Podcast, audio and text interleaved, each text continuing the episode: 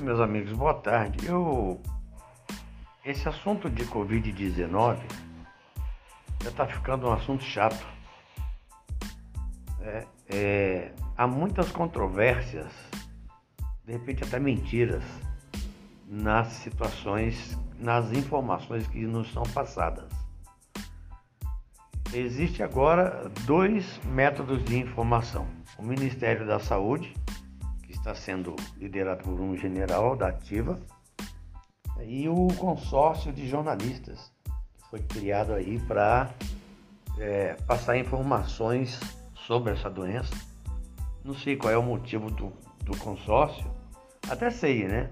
Existe um, uma camada da imprensa que não está contra o presidente Jair Bolsonaro, outra a favor. Então o governo resolveu é, não passar informações para determinadas é, organizações, para determinados órgãos de imprensa, determinados veículos. Mas a gente vê uma distorção. O, enquanto o Ministério da Saúde informa uma coisa, o consórcio informa outra totalmente diferente e, e diga-se de passagem, assustador, né? porque é, o, o, as fontes governamentais informam um, um número de óbitos, um número de, de contaminados e um número de suspeitos. O consórcio informa outro totalmente superior, maior, até que deixa a população bastante assustada. É, se o que está acontecendo hoje não é problema do governo federal somente. Se existe alguns estados e cidades em que a doença está avançando agora, nesse momento, é, dia 18 de julho, a culpa são dos governadores que desdenharam e ficou aquela briga política. Exemplo mais prático é João Dória, lá em São Paulo, que brigou com o presidente Bolsonaro, ao vivo, em público, todo mundo viu? Entre outros governadores de, de estados. Se as cidades do interior, se o Rio de Janeiro e São Paulo têm uma quantidade muito grande de cidades do interior que a doença está avançando, a culpa é dos prefeitos. Como, vamos citar, por exemplo, no Rio de Janeiro, Nova Friburgo, Volta Redonda e Campos. Quem são os culpados?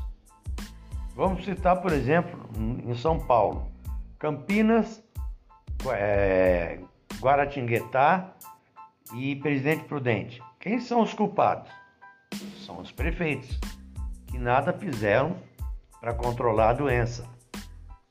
Então a gente fica assustado quando a gente vê esse, esse tipo de noticiário é, distorcido, a doença avançando, não tem vacina, não tem remédio, não tem nada. É uma flexibilização desenfreada, comemorações é, como é que eu vou dizer? Comemorações de, de, de jogos, por exemplo, quarta-feira, no jogo do Flamengo e o Fluminense, em que o Flamengo foi campeão, houve comemoração no Rio de Janeiro. Houve festa, houve queima de fogos, bar aberto, cervejinha. Não sou contra a comemoração, mas acho que não é um, um momento, sabe? É, São Paulo tem já casas noturnas abertas. Se não existe é, vacina, se não existe re remédio, se a doença está avançando, por que então essa flexibilização? Se não existe uma fórmula de controlar a doença, se ela hoje está matando mais do que estava matando no começo, é, parece que o pico está aumentando ao invés de diminuir, por que então essa flexibilização enorme. Então eu acho que nós temos que parar para pensar. As igrejas estão fechadas, reabriram em alguns estados, algumas capitais até, mas com um limite de, de fiéis. Eu estou falando em termos de igreja católica, tá aí luterana e anglicana, com limite de fiéis tem que passar na secretaria, pegar senha e ficar em uma distância entre um e outro de um, de um metro e meio, com um número limitado de pessoas.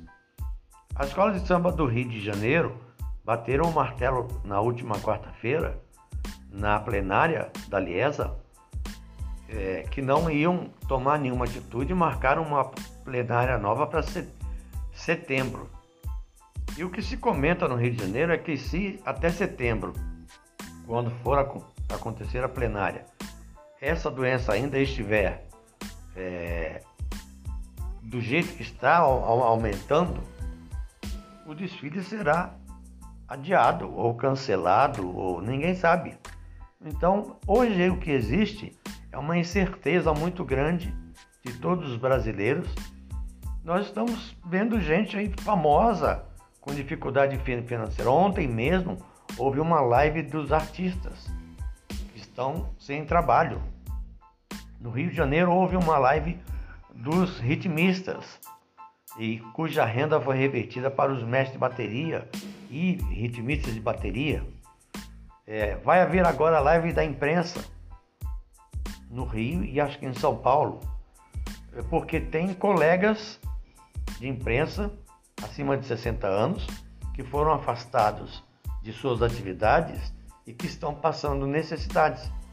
Então acho que é hora de parar para pensar, parar para refletir, pensar que nós estamos num, num momento de retiro, de confinamento e seguir a vida normalmente como ela tem que ser, dentro de casa, com os procedimentos médicos, sem exageros. Está na hora de alguém tomar essa atitude. Boa tarde a todos.